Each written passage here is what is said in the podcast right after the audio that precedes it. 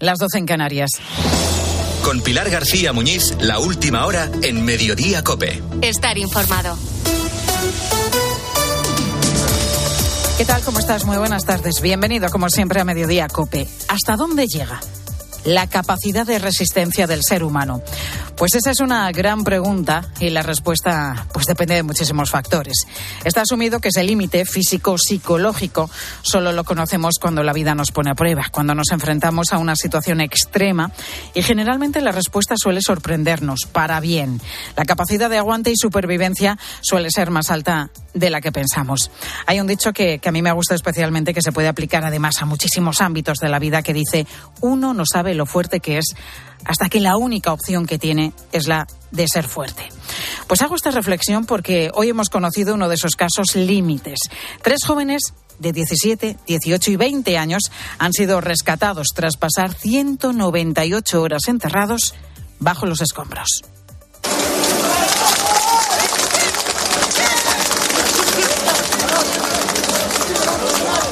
Aplauden los equipos de rescate porque realmente no, no se lo creían. La escena se ha vivido en dos ciudades turcas, en Karamamarash y en Adiyaman. Y viendo las imágenes desde el aire, estas ciudades parecen una enorme escombrera donde cuesta distinguir alguna construcción en pie.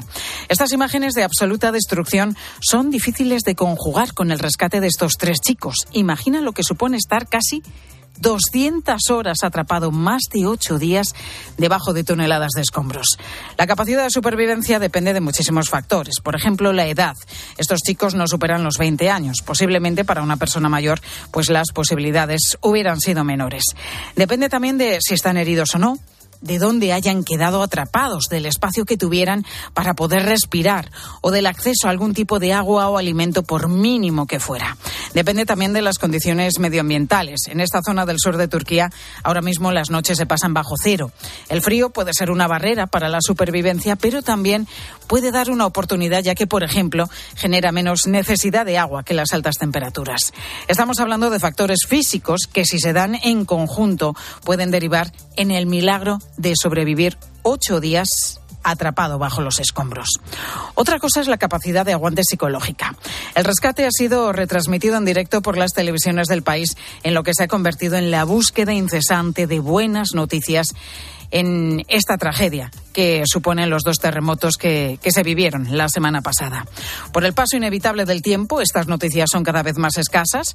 El número de fallecidos nueve días después supera ya los 40.000 y el de estos tres chicos localizados sin extremis puede ser el último rescate que se lleve a cabo porque las máquinas ya están preparadas para empezar a trabajar en la siguiente fase. La primera es la que se ha vivido estos días, la de búsqueda de posibles supervivientes, pero a medida que pasan los días y las opciones de encontrar vida son ya prácticamente nulas, se encienden las excavadoras para limpiar las toneladas de escombros. Por muy duro que sea, y tiene que ser muy duro realmente para todos los que están trabajando allí, se termina la fase de rescate y se piensa ya en los que han sobrevivido, en intentar reconstruir sus casas y sus vidas que el terremoto ha dejado en ruinas. Pues están pasando más cosas destacadas que debes conocer y que te cuenta ya a continuación Ángel Cortés. Lo acabamos de conocer, Pilar. Ha muerto la mujer lituana que anoche recibió un tiro en la cabeza en Castellón, de 27 años y en avanzado estado de gestación. Los médicos sí que han logrado salvar con vida a su bebé. La Guardia Civil apunta que el disparo mortal se produjo en el transcurso de una reyerta. Los motivos serían el tráfico de drogas. Finalmente, la reforma del PSOE a la ley del solo sí es sí irá al Pleno del Congreso del próximo 7 de marzo. Esta mañana los socialistas han intentado, sin éxito, que fuera al Pleno de la próxima semana, pero sus socios habituales, Esquerra Republicana, entre otros, se lo han impedido. Y nueva subasta de letras del Tesoro, aquello que provocó esas colas alrededor del Banco de España. Letras a tres y nueve meses esta vez. En ella la demanda de los ahorradores se ha multiplicado por tres en busca de rentabilidades cercanas al 3% para paliar la elevada inflación. El Papa ha nombrado un nuevo obispo de Menorca, el actual administrador y vicario general de la diócesis, Gerardo Villalonga. Además, Francisco ha nombrado un nuevo obispo auxiliar para la diócesis de Barcelona. Es David Abadías, decano de la Facultad Antoni Gaudí de Historia, Arqueología y Artes Cristianas del Ateneo San Paciano de Barcelona. Y enamorarse de Dios es el más grande de los romances, encontrarlo, la mayor de las realizaciones. Esta es la frase de San Agustín que ha elegido el cardenal arzobispo de Barcelona, don Juan José Omeya, en la, la festividad de San Valentín. En los deportes, José Luis Corrochano, ¿qué tal? Buenas tardes. Hola Pilar, buenas tardes. Ancelotti valora la distancia con el Barcelona en la Liga. Mañana juega el Real Madrid contra el Elche, el partido de Liga aplazado por el Mundial de Clubes. Además de Vinicius sancionados, son baja Courtois y Tony Cross con gastroenteritis, vuelven Militao y Lucas Vázquez. A Ancelotti le acaban de pedir un mensaje para la afición que se ve a 11 puntos del Barcelona. Creo que la afición conoce muy bien lo que puede hacer el equipo, que va a pelear a todos los partidos, en todas las competiciones, todos los minutos. No necesito meter argumento porque creo que nuestra afición conoce muy bien lo que es la profesionalidad y la seriedad de este equipo y de estos jugadores. Y también no sé si ellos realmente piensan que es una situación crítica. Yo creo que no lo piensan. El partido es mañana a las 9 de la noche en el Santiago Bernabéu. Y esta mañana se ha presentado el coche de Carlos Sainz, el nuevo Ferrari para esta temporada. Detalles del coche, Carlos Miquel. El SF23 se ha presentado por todo lo alto con 500 tifosi en el circuito de Fiorano y además con el coche rodando en pista. El primero, por un caro cruz en eh, subirse a monoplaza, ha sido su compañero Charles Leclerc. Un coche muy continuista que mantiene las bañeras en los pontones, pero que tiene dos secretos muy importantes. Uno, un motor potenciado porque le pueden apretar más debido a que han mejorado la fiabilidad y luego un DRS que les va a permitir tener tener mucha más velocidad punta. Ayer fue presentado el Aston Martin de Fernando Alonso. La temporada empieza el 5 de marzo en el circuito de Bahrein. Estás en Mediodía Cope.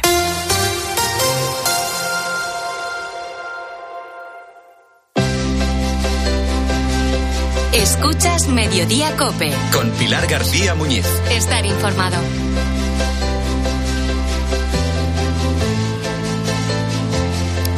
Pues en unos minutos se hará oficial el nuevo salario mínimo interprofesional que aprueba hoy el Consejo de Ministros sube un 8% con respecto a 2022. En los próximos minutos vamos a repasar los datos clave de este salario mínimo, comenzando por la cuantía que pasa a ser de mil euros al mes a 1.080 euros mensuales en 14 pagas, una cifra que supone el 60% del salario medio en España, que era lo que recomendaba tanto la Comisión Europea como la OCDE. ¿Desde cuándo? Pues tiene carácter retroactivo, así que todo empresario que tenga a su cargo a trabajadores que cobraban hasta la fecha los 1.000 euros de salario mínimo, pues deberán abonarles a partir de ahora la diferencia, esos 80 euros. Y como digo que tiene carácter retroactivo, esto será desde el pasado 1 de enero. Esos 80 euros habrá que incrementarlos debido a la nómina del mes de enero y también la de febrero. Las cuentas ya las ha hecho Manuel Lorenzo. Él es viticultor en la comarca de Chinchilla de Monte Aragón, en Albacete. A cargo tiene a medio centenar de trabajadores más los eventuales que se necesitan pues cuando hay más trabajo en las viñas, como en la época de poda o en la vendimia. Por eso ese incremento en el salario mínimo nos dice que le va a suponer que tenga que pagar un euro con 20 céntimos más cada hora trabajada. En total, nos lo cuenta él.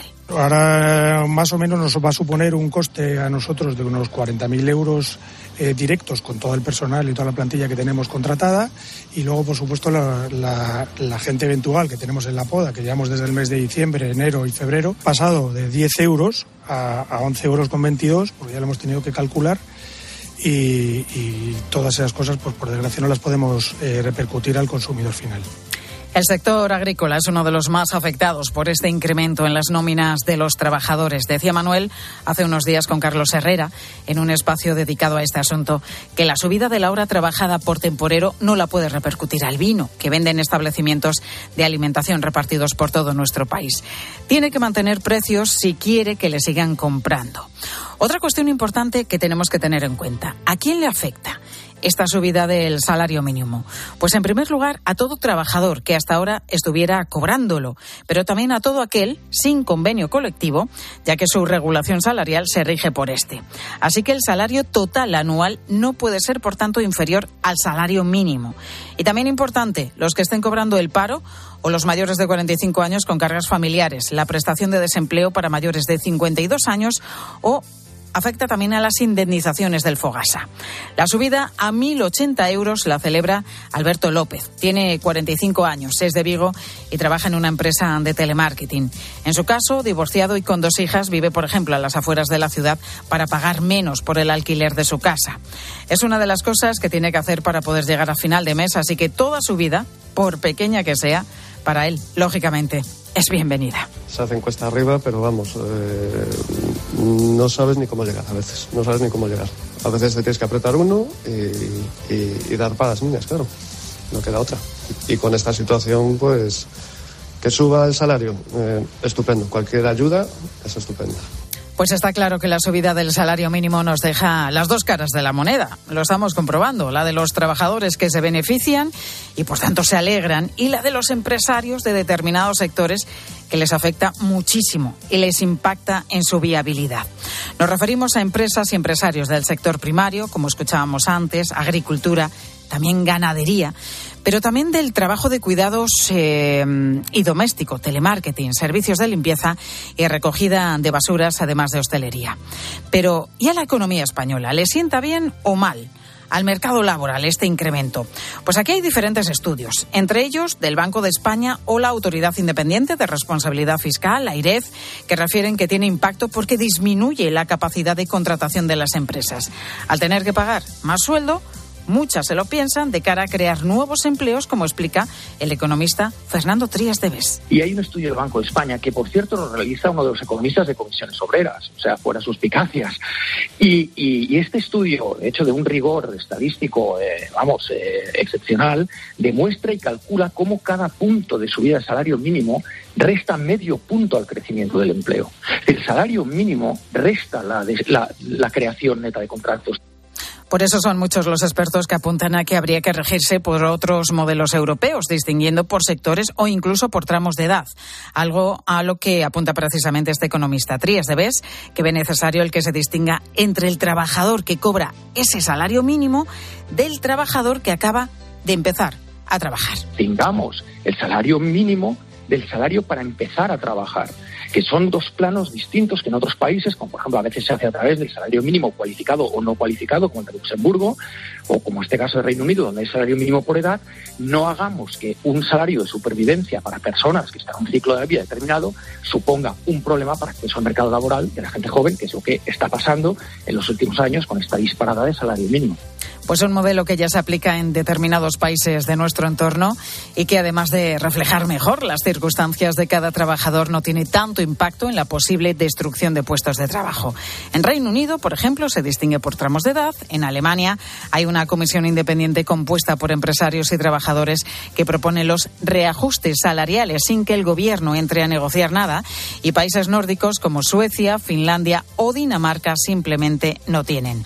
Trabajadores y empresarios son los que deciden sobre sus condiciones y salarios.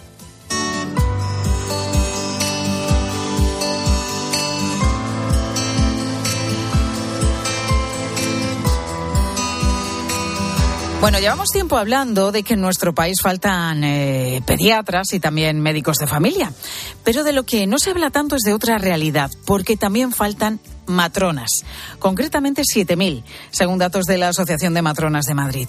Ahora tenemos 12,4 por cada mil nacimientos, mientras que la media de la OCDE es de casi 26, es decir, más del doble.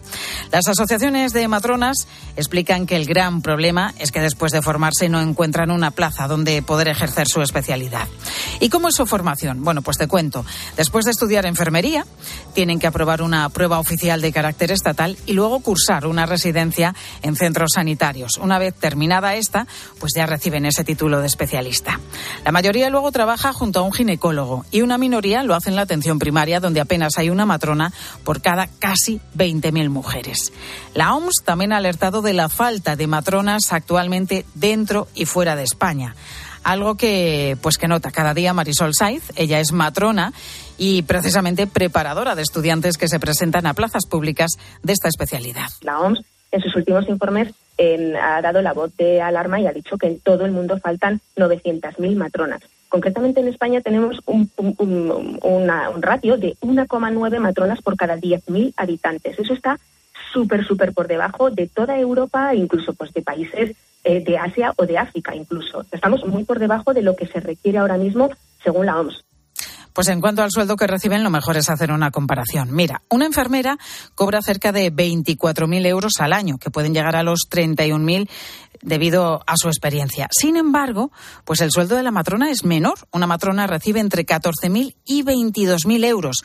Un sueldo que como mucho puede llegar a los 30.000 euros, pero vamos, que es inferior al de una enfermera cuando han tenido que llevar a cabo una especialidad. Nos vamos a ir a esta hora, a la una y quince minutos de la tarde, hasta el Hospital Príncipe de Asturias, en Alcalá de Henares, en Madrid. Allí se forma en su segundo año como residente Amparo Martín. Amparo, muy buenas tardes. Hola, buenas tardes. Bueno, creo que dentro de unos meses, dentro de poquito ya, en julio, terminas la formación como matrona, ¿verdad, Amparo? Sí, ya en julio ya, ya termino. ¿Por qué elegiste esta especialidad, Amparo, después de estudiar enfermería? Bueno, pues la verdad creo que aparte de ser enfermera te da eh, bastante autonomía en, en, el ámbito en el que podemos formarnos y tenemos un, un campo muy amplio donde podemos trabajar tanto en hospitales como en primaria y la verdad que me llamaba bastante la atención. Entonces pues decidí formarme y, y acabé en Alcalá de Henares. Bueno, como decimos, estás en los últimos meses de, de, esa residencia y cuando termines, Amparo, ¿qué camino crees que te va a quedar hasta tener un contrato fijo?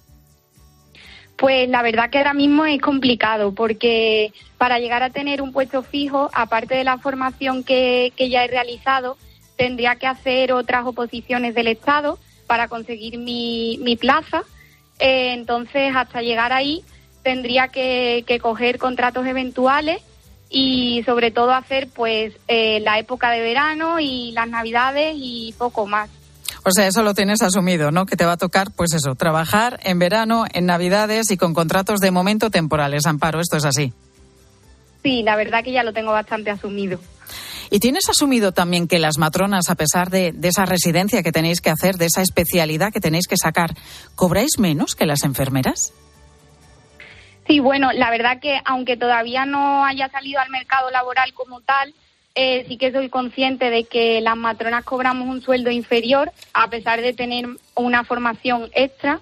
Incluso ahora mismo siendo residente, pues el sueldo es aún más inferior todavía. Decíamos que en España, según esos datos de la Asociación de Matronas de, Madrid, faltan ahora mismo 7.000, que son muchísimas por todas las comunidades autónomas. Faltan eh, en nuestro país, pero, pero luego no es tan fácil encontrar un, un empleo fijo. En tu caso, Amparo, ¿optas por... ¿Tú apuestas por quedarte en España o has pensado en algún momento irte fuera de España cuando acabes esa formación? En principio, ahora mismo, cuando termine, eh, sí que me gustaría quedarme en España para coger un poco más de formación y soltura, pero si la cosa sigue así y veo que mmm, no avanzo, pues optaría por irme al extranjero. ¿Te das unos, no sé, unos meses de, de, plazo? ¿Te das un año, dos años? Sí, unos meses, una, unos años para, para ver cómo va todo y si veo que sigue igual o que incluso va peor, pues no me importaría irme fuera. Bueno, esperemos que no vaya peor la situación en España, porque si decimos que ya faltan 7.000, que son muchísimas, si fuese peor, pues eso ya significaría que, que hay una menor atención para todas las mujeres embarazadas de, de, nuestro país. Amparo Martín, estudiante para la especialidad de matrona en el Hospital Príncipe de Asturias, en Alcalá de Henares, en Madrid. Gracias, Amparo, por atendernos, que, que vaya todo lo mejor posible y suerte ya en esta etapa final de, de la residencia. Gracias a vosotros. Bueno, hay soluciones, hay soluciones para esta escasez. Bueno, pues en opinión de la matrona Marisol Sainz, pasan por destinar más recursos económicos, lógicamente, para esta especialidad a nivel presupuestario eh, se aumentaran las partidas para formación de especialistas. O sea, es así porque enfermería eh, tenemos, aunque es cierto que también hay que aumentar eh, la dotación de enfermeras, eh, pero de especialistas es todavía inferior. Ahora mismo en España este año se han publicado 400 y pico plazas de, de, para especialistas, para matronas, pues es que esto tendría que incluso duplicarse. Y esas soluciones tendrían que llegar pronto porque nos encaminamos a una jubilación del 40% de las matronas en los próximos cuatro años y no hay relevo generacional. ¿Quién ¿Quién no se ha dado hoy cuenta eh, que es 14 de febrero, día de San Valentín, día de los enamorados? Un día en el que hay un poquito de todo. Hay quien lo celebra con su pareja y regala flores o se marcha a cenar o un viaje especial.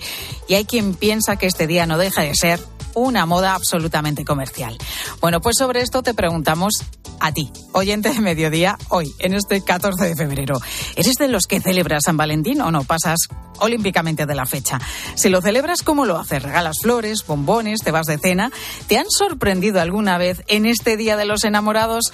Pues como siempre queremos conocer tu experiencia. Nos puedes mandar tu nota de voz o tu mensaje al WhatsApp de Mediodía Cope 637 230000. Te lo repito, 637 230000.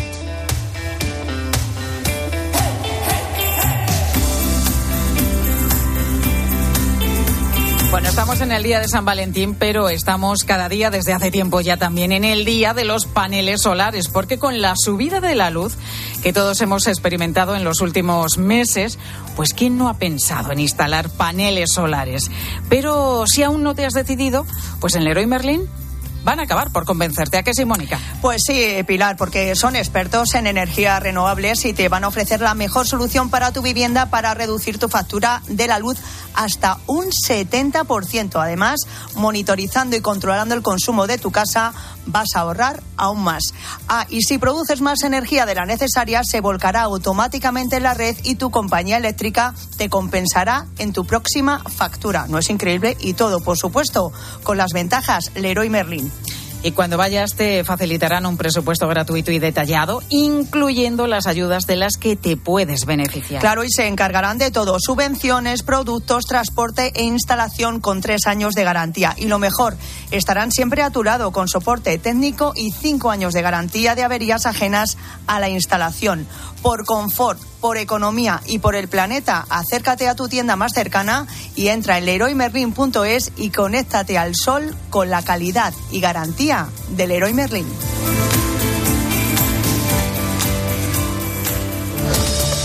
Escuchas Mediodía Cope. Con Pilar García Muñiz. Estar informado.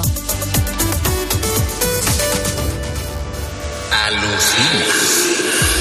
¿Cómo hay que leer esos signos asociados a la pintura rupestre? Todas esas rayitas que aparecen en cuevas prehistóricas también españolas, en realidad tenían un sentido, transmitían información, que eran un código que ellos entendían y que por supuesto hemos ido. Pues en esta línea, cada martes a las once y media de la mañana, Carlos Herrera y Javier Sierra. En Herrera en Cope. Al habla Resines. Te voy a resumir esto rápidamente. Más móvil te da atentos fibra y dos líneas móviles con 30 gigas a compartir. Y todo esto por 39,90 euros al mes durante un año. ¿Lo quieres más corto? Vente y ahorra. Llama gratis al 1498. Más móvil, ahorra. Sin más. Señores pasajeros, el nuevo Sub C5 Aircross llega a destino. Fin de con amigos en la nieve. Los más comodones cuentan con tres asientos independientes disponibles en caso de agujetas. Nuevo Sub Citroën C5 Aircross Plug-in Hybrid, tan generoso como tú. Súbete a los días de hasta el 20 de febrero con una financiación súper generosa. Citroën. Condiciones en citroen.es. Donde pongo el ojo, pongo la oferta. Dos gafas de marca con antirreflejantes por solo 89 euros. Infórmate en soloptical.com. A Ángel Expósito le escuchas cada día en la linterna. Pues ahora le vas a leer porque presenta Mi abuela sí que era feminista. Su nuevo libro en el que mujeres superheroínas desmontan el empoderamiento de postureo con la fina ironía y el talento de uno de los periodistas más destacados de este tiempo. Mi abuela sí que era feminista. Ya a la venta de Harper Escuchas Mediodía Cope. Con Pilar García Muñiz. Estar informado.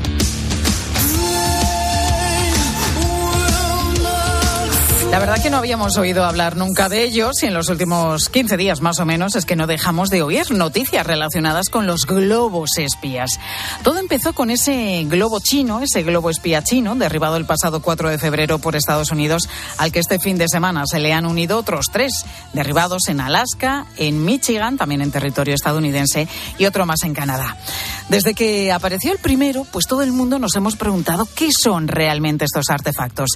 Y la verdad es que ha habido teorías de todo tipo. De hecho, este pasado domingo una periodista le preguntaba al general Glenn Van Herk, jefe del Comando de Defensa Aeroespacial de Norteamérica, si descartaban presencia de alienígenas o extraterrestres.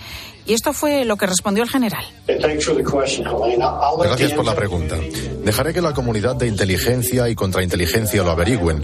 Yo no he descartado nada en este momento. Seguimos evaluando, de hecho, cada amenaza o contraamenaza potencial desconocida que se acerque a América del Norte con la intención de identificarla pues no descartaba nada en una respuesta que no añadió sino más confusión a todo este tema que ha dado ya para varias teorías de la conspiración. De hecho, la Casa Blanca ha tenido que aclarar que no existen alienígenas en el espacio aéreo estadounidense. Así lo aclaraba la portavoz Karine Jean-Pierre. There is no indication of aliens or terrestrial activity with these recent takedowns, uh, and it was important for us to say that from here because we've been hearing a lot about bueno, it. ya bromeaba con que le gustaba la película ET, pero que, que iba a dejar, iba a zanjar ya ahí el tema. Bueno, ¿qué son realmente estos objetos, estos globos espías? Pues vamos a hablar de ello a continuación con Manuel Gazapo, que es doctor en Relaciones Internacionales. Manuel, muy buenas tardes, bienvenido a Mediodía. Muy buenos días, un placer estar con vosotros. ¿Cómo estáis? Bueno, llevamos días hablando de estos artefactos que han surgido un poco, no sé si de la nada, pero es que antes, hace meses o hace semanas, no habíamos escuchado esto de los globos, globos espías. Realmente, ¿qué son y cómo son estos artefactos, Manuel?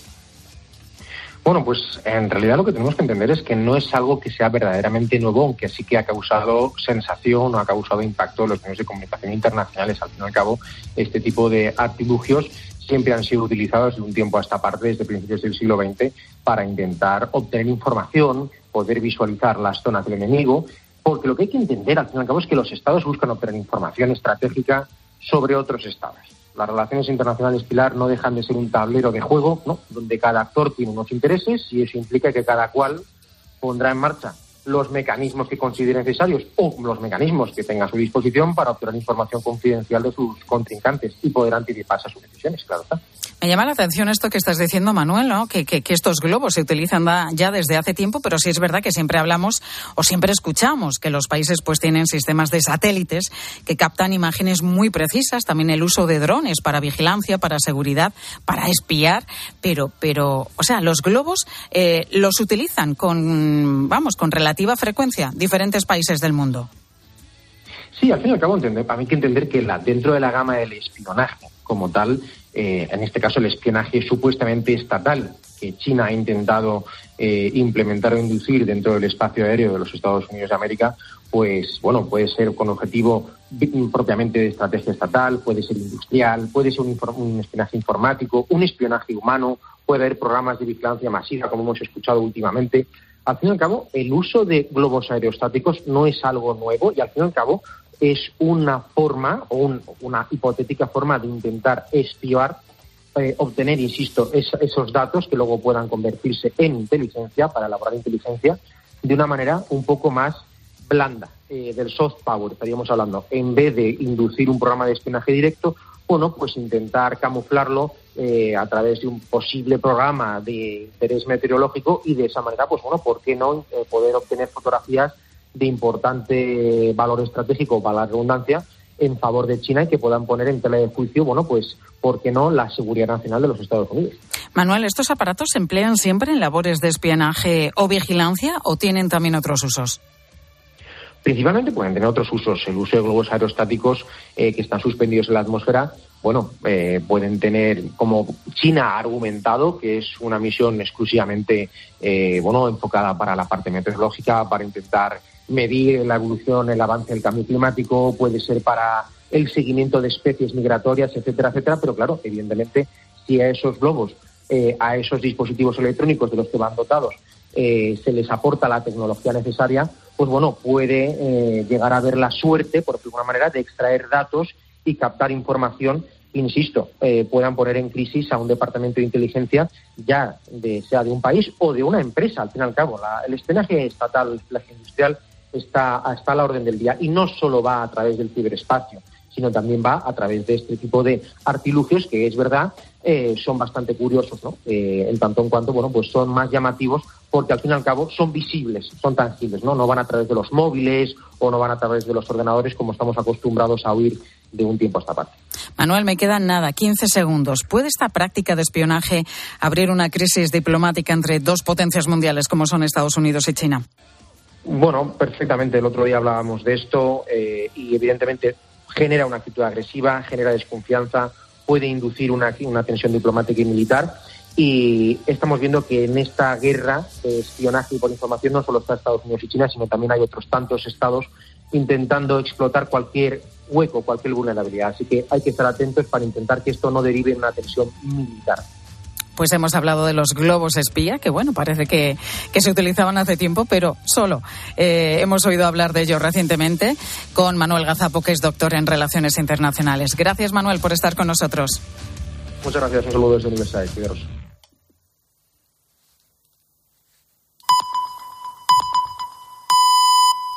Es la una y media, las doce y media en Canarias.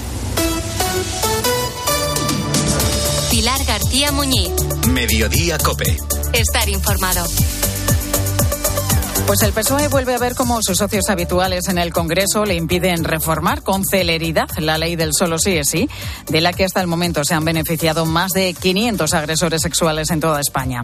Esta mañana llevaba la Junta de Portavoces de la Cámara Baja la intención de que este trámite parlamentario se acelerara para que esa reforma entrara en el orden del día del Pleno de la próxima semana. Pero el problema es que ahí necesitaba la unanimidad de todos los grupos y el Partido Socialista no la ha obtenido. Por eso la reforma no podrá ir hasta el pleno del 7 de marzo, en vísperas del 8M, por cierto. Vamos a escuchar lo que ha dicho Gabriel Rufián de Esquerra Republicana. No tiene ningún sentido que sin acuerdo entre Unidas Podemos y el PSOE, sin la participación del Ministerio, esta ley tire hacia adelante. Vamos, es de primero de sentido común. Y no dejamos el Congreso porque a dos días de que se apruebe la nueva ley del aborto, Vox ha exigido su derogación. En su lugar, exige que se pongan en marcha medidas públicas que protejan a la mujer embarazada y al no nacido. Entre ellas, que aquellas que lo soliciten puedan recibir asistencia psicológica gratuita, además de escuchar el latido del feto o el acceso a ecografías de 4D, que es lo que proponía precisamente en la comunidad de Castilla y León. Acuérdate de esa polémica que tuvo lugar hace poco más de un mes. Iván Espinosa de los Monteros es el portavoz en el Congreso de Vox. Promoviendo el aborto como si fuera algo sencillo, inocuo, una opción más, casi casi como si fuera un método de anticoncepción. Y mire, el aborto es una cosa seria, grave, que hay que intentar evitar. ¿Significa eso meter a las mujeres a la cárcel? No. Significa intentar dar opciones a las mujeres para que tengan alternativas, cosa que hasta ahora no se hace.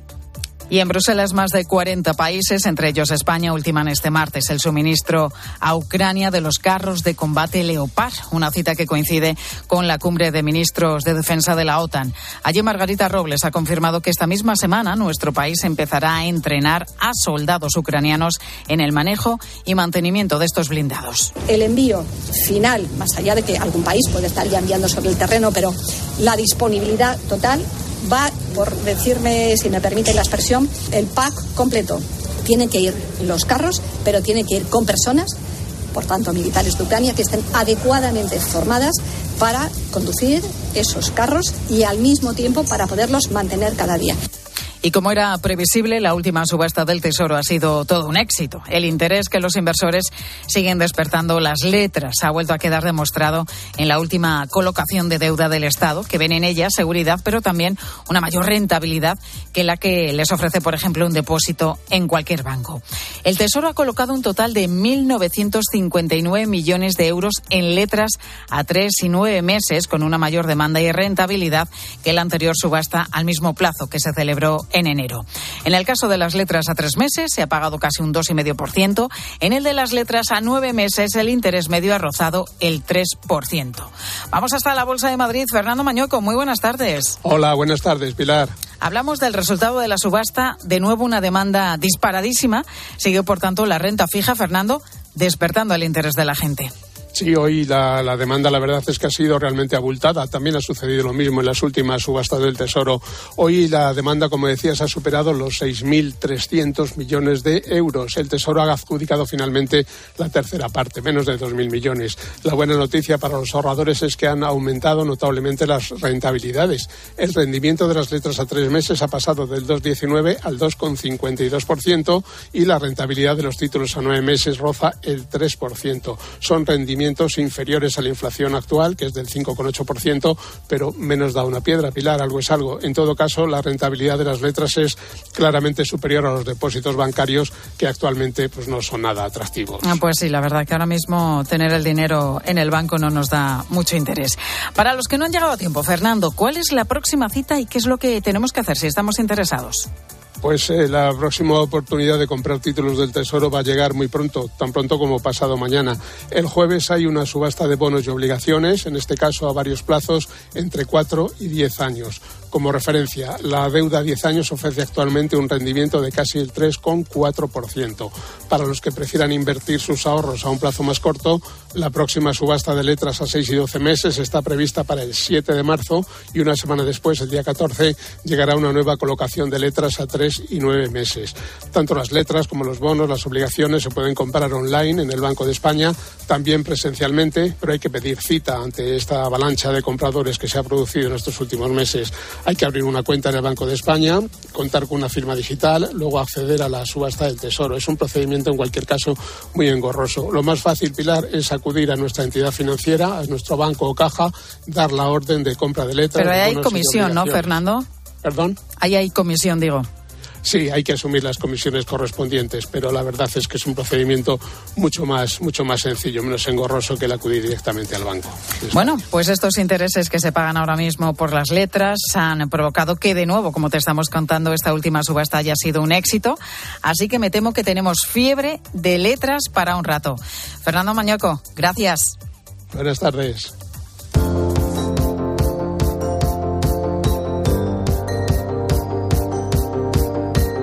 Escuchas Mediodía Cope. Con Pilar García Muñiz. Estar informado.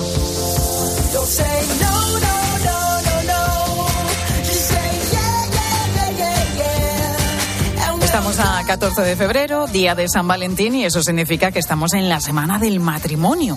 Siete días dedicados a celebrar esta forma de vivir la vida en pareja.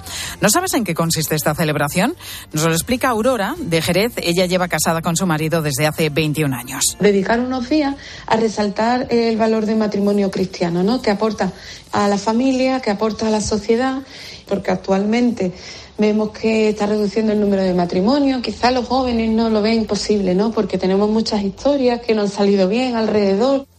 En nuestro país el año pasado se disparó el número de bodas. Se calcula que hubo cerca de 190.000, un 25% más que en 2021, que no llegaron a 150.000. Bueno, en cualquier caso, muchos más que en 2020, lógicamente, el año en el que estalló la pandemia, que muchas bodas se tuvieron que suspender y se quedaron por debajo de las 90.000. Para celebrar esta semana del matrimonio, se ha lanzado una aplicación llamada Matrimonio con ON en mayúsculas, con la que 70 diócesis españolas quieren que los casados renueven sus compromisos.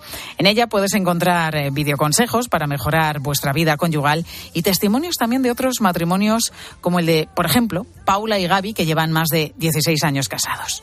Lo conocí en la universidad. Enseguida nos hicimos amigos. Bajamos al bar y me dijo, oye, ¿quieres tomar una Coca-Cola? Ahí estuvimos bailando y ahí como fue el día oficial. Los dos queríamos formar una familia. Pues cuando acabemos tercero nos casamos y seguimos estudiando y yo voy trabajando y ya nos casamos. Me casé para toda la vida y súper enamorada.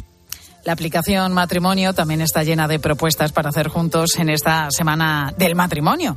La han desarrollado Daniel y Teresa, es una pareja de Ciudad Rodrigo en Salamanca, que además han diseñado varias de, de, estas actividades. Este año, por ejemplo, han preparado un escape room, un juego que se lleva a cabo dentro de una habitación y en el que el objetivo de los jugadores es conseguir salir de esa sala, de esa habitación a través de, de unas pistas. Normalmente se van encontrando esas pistas dentro de la sala en la que estamos encerrados que nos llevan a encontrar otras pistas que finalmente deberían ayudar a resolver el enigma de cómo podemos salir de la habitación. Bueno, esto se hace por lo general a través de jeroglíficos, adivinanzas y escondiendo diferentes claves por, por la sala. ¿En qué consiste este escape room de la semana del matrimonio? Pues eh, nos lo va a explicar ella, Teresa, su creadora. En este escape room que hemos pensado, la ambientación es la casa de una abuela. Es algo muy sencillo, pero también es tierno, y es la abuela la que va dando pistas mediante una serie de cartas en las que ella cuenta su experiencia de un matrimonio largo y feliz. Un juego que Teresa y Daniel han creado pensando en las parejas jóvenes y que se puede pues preparar realmente en cualquier habitación de, nuestra casa o también de, de, una parroquia, por ejemplo. Daniel nos cuenta que se les ocurrió cuando diseñaban otro escape room para una campaña de publicidad. El objetivo era promocionar su ciudad, Ciudad Rodrigo, como lugar para la celebración de bodas. Bajo este proyecto, pues también se nos ocurrió ofrecerle a la conferencia episcopal el por qué no hacer un escape room para la semana del matrimonio, ya que es algo pues divertido, que los matrimonios lo pueden pasar genial, pues hay una catequesis mm, donde se nos habla de la belleza del amor. Pues Daniel y Teresa son delegados de la pastoral familiar en su diócesis, en Ciudad Rodrigo, y también lo son Paco y Maite, en la archidiócesis de Mérida, Badajoz. A ellos se les ha ocurrido otra actividad. Concretamente, se les ha ocurrido organizar una ruta romántica por su ciudad. Paco, ¿cómo estás? Muy buenas tardes. Hola, muy buenas tardes. Bueno, vuestra actividad de lo más romántica, desde luego, es en Badajoz y comienza el jueves, ¿no? A las siete y media de la tarde. Sí, bueno, nuestra diócesis, la ruta romántica, pues empezará el, jueves a las siete y media de la tarde y la celebraremos en la ciudad de Mérida. En Mérida, no en Badajoz. Sí, justo en Mérida. Es que la diócesis es Mérida-Badajoz, pero la, la, ruta la vamos a hacer este año en Mérida. Bueno, ¿qué se van a encontrar los matrimonios que participen en esa ruta romántica por Mérida? Bueno, pues va a ser una, una ruta turística también divertida en la que vamos a ver pues los edificios de nuestra ciudad y los monumentos con un carisma diferente. Vamos a explicar un poco lo que lo que supone cada uno de esos edificios o esos lugares, pero al mismo también también le vamos a hablar un poco de, de nuestro matrimonio. Vamos a aprovechar esta, estas posibilidades que tenemos dentro de nuestra ciudad, pues para poder hablar también un poco de lo que nos pide el Señor de nuestro matrimonio y la Iglesia. ¿Cómo se os ocurrió esta idea? Porque creo que tú eres dibujante de arqueología. Sí, bueno, esto fue hace dos años. Nosotros habíamos escuchado que existía alguna ruta romántica por ahí. Y igual que Daniel y Teresa, propusimos a la conferencia episcopal y nos pusimos a trabajar con, también con los delegados de Canarias y surgieron un par de modalidades de ruta romántica. Y bueno, pues pensamos que podía ser un, un buen escaparate para poder llamar a matrimonios cristianos a, celebrar un día bonito entre ellos, un paseo, de regalarse ese momento y poder hablar también de su matrimonio, al mismo tiempo que aprendemos mucho sobre nuestras ciudades y nuestros pueblos. Oye, Paco, ¿se ha apuntado ya mucha gente? Bueno, tenemos ya algunas, algunas parejas apuntadas, pero estas cosas sucede que siempre el, el, el, grueso de todos los que van a venir se apuntan a última hora. El año pasado tuvimos 25 parejas. Ah, muy bien. Sí, sí, está bien, está bien. Y la experiencia positiva, me imagino, por eso lo repetís, claro. Pues la experiencia fue muy positiva, sobre todo, ¿sabes qué? Que nos dimos cuenta que llegaba mucha gente que a lo mejor no, no suele ver, no sueles ver en, habitualmente en cosas de la iglesia, porque a lo mejor a uno lo invitas a una vigilia de oración, que está fenomenal, y nosotros también lo hacemos, y a lo mejor pues no están llamados mucho ahí, pero una rutita romántica con su marido o con su mujer pues puede ser apetecible. Claro que es apetecible el jueves a las siete y media de la tarde en la ciudad de Mérida. Y bueno, Paco, hoy tiene muchas cosas que contar. Gracias Paco por estar con nosotros y que vaya bien esa jornada, esa ruta romántica por Mérida. Muy bien, pues muchas gracias a vosotros. Nos vamos ahora hasta la diócesis de Asidonia Jerez para conocer una tercera actividad para esta semana del matrimonio. También la puedes encontrar en la aplicación Matrimonio. Es la que proponen Miguel Ángel y Aurora. En este caso, una cata de vinos. Pues haremos un recorrido por cinco tipos de vinos que estarán maridados con sus cinco tipos de aperitivos y también, pues bueno, con cinco pasajes del Evangelio. Eh, con estos cinco pasajes lo que queremos, bueno, dar unas pinceladas para que cada uno eh, en la intimidad de la pareja pueda reflexionar un poco, ¿no? Bueno, pues claro, eh, una cata de vino, además nos cuenta Miguel Ángel que se puede hacer en muchos lugares, en casa, en un salón parroquial, en un restaurante o directamente en una bodega. ¿Por qué no, no? Ese es el mejor sitio, sin duda. A Miguel Ángel y a su mujer no les costó mucho que se les ocurriese la idea de organizar esta cata. Son de Jerez y allí, pues el vino está presente en todos los rincones. Además, de modo que eh, son católicos practicantes, así que mm, juntar el Evangelio con su pasión fue un proceso para ellos de lo más natural. Una propuesta que permite muchas variaciones si quieres llevarla a cabo en esta semana del matrimonio. Bueno, la actividad se nos ocurrió porque, bueno, estamos en Jerez de la Frontera. Aquí el vino está presente por todos los rincones. Mm, unas botellas de vino y, si lo quieres maridar con algunos quesos, perfecto. Y si lo quieres hacer con algo más sofisticado, también perfecto. Pues son solo tres de las propuestas para esta semana del matrimonio que puedes encontrar en esa aplicación de la que te hablaba, matrimonio con on en mayúsculas y en la web matrimonioesmas.org de la conferencia episcopal. También puedes descargarte las guías eh, Forever Dater que ofrecen consejos para afrontar con éxito el periodo de noviazgo o cómo gestionar la vida familiar o con un matrimonio con hijos. Y a esta hora lo que llega es el momento de la firma de José Luis Restán, que hoy reflexiona sobre la decisión del Constitucional sobre la ley del aborto. José Luis, muy buenas tardes. Hola Pilar. Tras una insólita demora de 12 años, el Tribunal Constitucional ha despachado a velocidad de vértigo el recurso presentado contra la ley del aborto impulsada por el gobierno de Zapatero y ha decretado su plena constitucionalidad. El Tribunal Constitucional es la última referencia a la que se puede apelar dentro de nuestro Estado de Derecho y en principio no parecía ingenuo esperar de él una tutela adecuada del bien precioso de la vida, especialmente cuando está todavía en el seno de la madre. El resultado provoca decepción, pero a estas alturas poca sorpresa. Hay que reconocer que en nuestro ordenamiento jurídico el aborto es ya un derecho, como sucede por desgracia en otras legislaciones de nuestro entorno. Pero no todo lo que es legal es ético ni responde a la verdad. Las leyes no son fuente de sentido ni de moralidad, sino normas para ordenar la convivencia en una sociedad plural que en el tema del aborto está profundamente dividida y en la que buena parte de sus miembros lo han normalizado ya en sus fórmulas más duras. Como corresponde en democracia, hemos apelado a la ley. Una vez que ésta no responde, no perdamos demasiado tiempo en lamentaciones.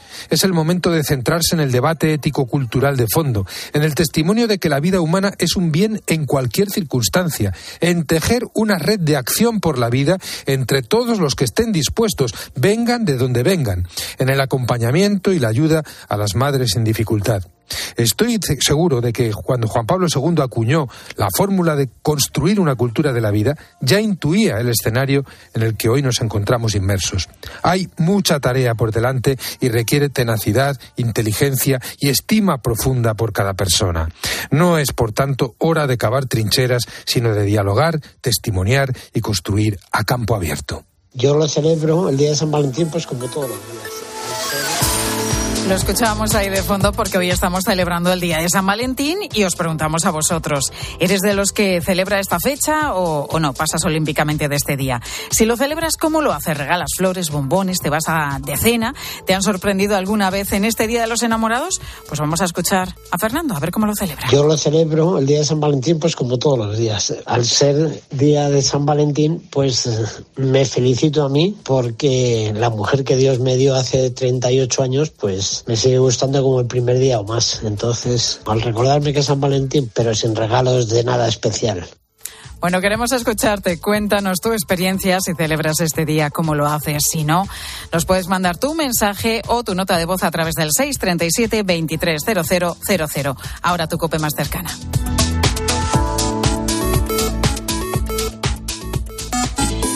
Sigue a Pilar García Muñiz en Twitter en arroba mediodíacope y en facebook.com barra mediodíacope. Si es un soldadito. Para John Rambo, los fines de semana... Solo es un hombre y está herido. Son días de trabajo. John Rambo es un veterano de Vietnam, un héroe de guerra. Acorralado y Rambo Acorralado parte 2. ¡Estás acabado! ¡Se acabó! Fin de semana Rambo. ¡No se acabó! El sábado y el domingo a las diez y media de la noche en 13. Saludos, criaturas. Soy Goyo Jiménez y, como digo en mis monólogos, ser joven es una cuestión de actitud. Pero como yo ya voy teniendo una edad, mi actitud ha sido la de acudir a Clínica Baviera para decir adiós a las gafas de cerca. Haz como yo y pide cita en el 900-180-100 o en clínicabaviera.com y corrige la vista cansada. Al habla Resines. Te voy a resumir esto rápidamente. Más móvil te da atentos fibra y dos líneas móviles con 30 gigas a compartir. Y todo esto por 39,90 euros al mes durante un año. ¿Lo quieres más corto? Vente y ahorra.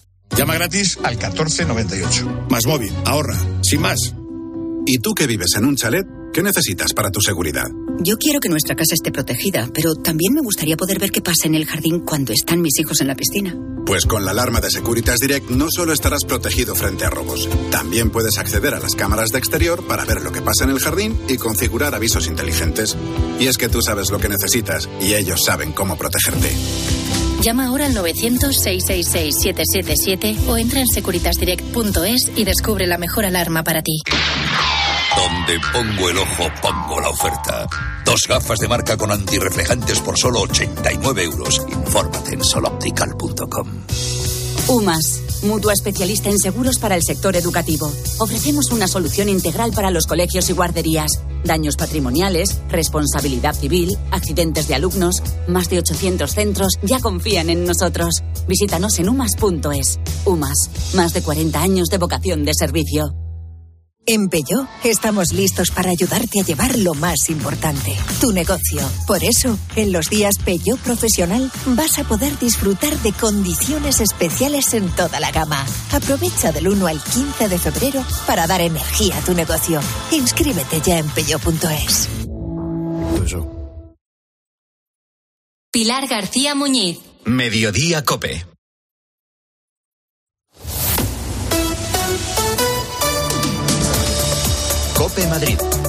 Estar informado. Arrancan por fin las obras de restauración de la Puerta de Alcalá. Durante 10 meses se va a sustituir el plomo de la cubierta y se va a dar un tratamiento especial de conservación a la piedra. Es, sin duda, uno de los bienes de interés cultural más icónico de Madrid. El que no va a ser declarado bajo esta categoría es el yacimiento romano de Carabanchel. La Comunidad de Madrid ha rechazado esta propuesta porque, entre otros motivos, considera que la superficie es demasiado extensa y está muy afectada por la urbanización. Carlos Caballero es el portavoz del Colegio de Arqueólogos de Madrid y nos confirma COPE la decepción que les ha supuesto esta decisión. No deja de resultarnos decepcionante que se haga tan poco esfuerzo por proteger un yacimiento cuya protección, con los parámetros actuales vigentes en la comunidad, no suponía mayor impedimento para la ejecución de los planes urbanísticos previstos. Por si no lo conoce, se trata de una zona ubicada entre el Parque Eugenia de Montijo, la antigua cárcel franquista y la ermita de Santa María la Antigua, de unas 80 hectáreas de extensión. Carlos Caballero nos explica también su importancia histórica y patrimonial. Para empezar, su amplia cronología, que empieza antes de la llegada de los romanos en época carpetana. También el hecho de que esté integrado en la capital, lo que hace fácilmente accesible el yacimiento y cuenta, además, en su punto central con el edificio más antiguo conservado de toda la ciudad de Madrid, la ermita de Santa María la Antigua. Sin duda, la pieza más destacada que conocemos del yacimiento es el mosaico que se conserva en el Museo de San Isidro en Madrid y que fue precisamente el que dio origen al conocimiento del yacimiento en 1819. Soy Mónica Álvarez, estás escuchando Mediodía Cope en Madrid. Enseguida te cuento más cosas que te interesan. Ahora es momento ya de acercarnos a la Dirección General de Tráfico. Patricia Arriaga, buenas tardes. Buenas tardes. Pues a esta hora, precaución si van a acceder a la capital por la carretera de La Coruña. En la A6, a la altura de Majada Honda, hay un vehículo detenido que corta el carril derecho en sentido entrada a la capital. También especial atención en la salida. Registramos tráfico lento en la A4, a la altura de Pinto, en sentido Córdoba. En el resto de carreteras, situación ya tranquila. Gracias, Patricia. Mediodía. Cope Madrid. Estar informado. ¿Sabes que los productos de carnicería al campo, producción controlada, se desarrollan controlando su producción desde el origen hasta tu mesa? Disfrútalos. Y hasta el 16 de febrero llévate entrecot de vacuno Villa del Monte al campo, producción controlada por solo 14 euros con 95 céntimos el kilo. En tu hipermercado al campo. Y también en alcampo.es. Aquiles llega al Teatro Real. Vive una divertida historia de enredo sobre el héroe de la guerra de Troya con el estreno en el Real de Aquiles en Estiros de Francesco Corselli. Todo un acontecimiento en Madrid con el que descubrirás una obra maestra del barroco recuperada por el Real tras su estreno exclusivo en la corte de Felipe V. Cinco únicas funciones del 17 al 25 de febrero. Compra tus entradas desde 17 euros en teatroreal.es. Los Fernández son muy amables. Recogida a domicilio de cortinas y edredones, de alfombras y de tapices, limpieza y restauración. 91 308 5000. Los Fernández son muy amables. ¿Problemas con la batería de tu coche? Entra en centeo.com y pide cita para cambiarla, a domicilio o en taller. Y recuerda, Centeo con Z. ¿Sientes el frío? Ellos también. Las temperaturas siguen bajando y las dificultades para las personas sin hogar crecen. Caritas Madrid trabaja con ellas para que tengan una vida más digna. Pero no podemos hacerlo solos. Necesitamos tu generosidad y entrega para que las personas sin hogar no estén solas, cuenten con corazones solidarios como el tuyo que construyan una sociedad más justa y generosa. Caritas Madrid, cerca de las personas. ¿Tienes miedo al dentista? ¿Sufres con tu boca? En Dental Corbella somos líderes en implantología dental. Tus dientes fijos en una sola sesión, incluso en casos de poco hueso. Además, no te enterarás de nada por la sedación monitorizada. Cinco clínicas en Madrid. Pide cita gratuita en dentalcorbella.com y en el 91 111 75 75. Mediodía. Cope Madrid. Estar informado.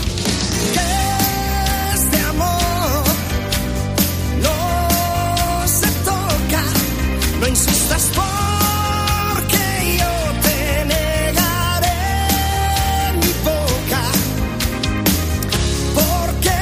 todo está listo ya en el Palacio de los Deportes de Madrid para la celebración del Salón Inmobiliario de Viviendas de Nuda Propiedad este fin de semana, los próximos días 17 y 18 de febrero. El evento, organizado por el consultor inmobiliario Eduardo Molet, espera recibir más de 10.000 visitantes, sobre todo mayores de 60, y público interesado en vender o adquirir una vivienda bajo una fórmula, la compraventa de Nuda Propiedad, que está, ya sabes, al alza en nuestro país. Además la entrada es gratuita.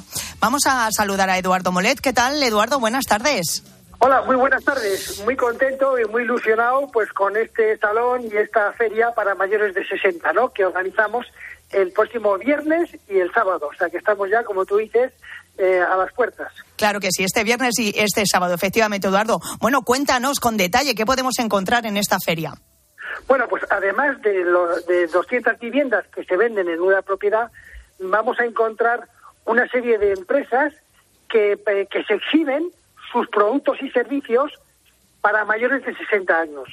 Pues son empresas que eh, tienen pues eh, centros de audición, cuidadores a domicilio, empresas de viajes que hacen el camino de Santa- organizan viajes del camino de Santiago para mayores de 60, alquilan barcos también para, para seniors, hay pues eh, no sé, rutas por Madrid, eh, empresas de salud, de teleasistencia, de seguros, o sea, pues todo. La verdad que, que es- estoy en- estamos muy contentos con, con la cantidad de exhibidores que, que van a estar, ¿no? Desde luego, ¿qué tienen que hacer los oyentes que nos estén en- escuchando en este momento y que estén interesados en acudir a este salón? ¿Qué tienen que hacer? Bueno, pues es en el Wikicenter, eh, pueden acceder directamente por la puerta 64, 64, la entrada es gratuita y simplemente es presentarse allí. ¿eh? O sea que este viernes y este sábado con horario de 11 a 8 de la tarde. De 11 a 8 de la tarde este viernes y este sábado.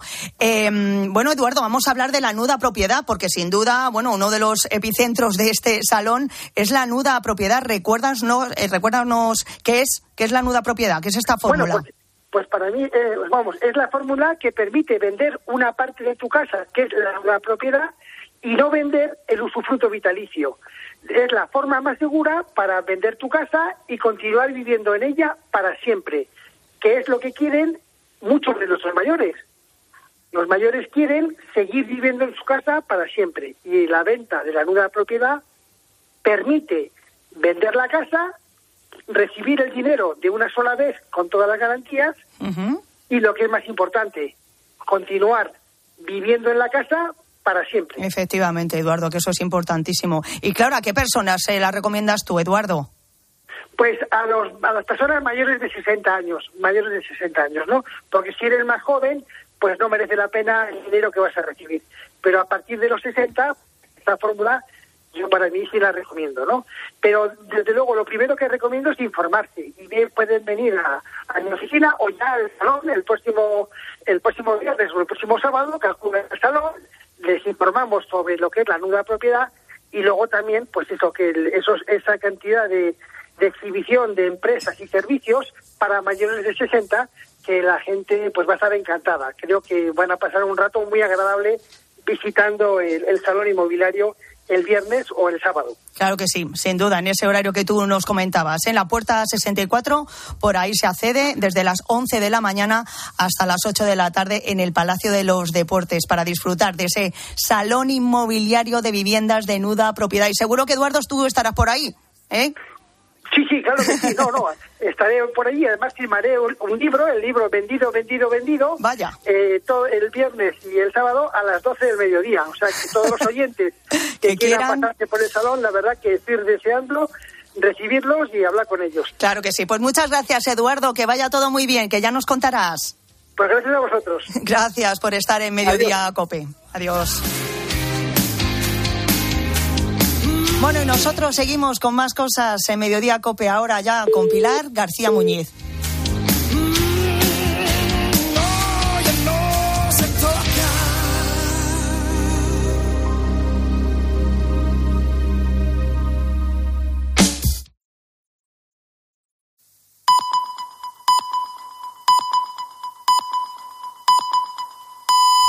Son las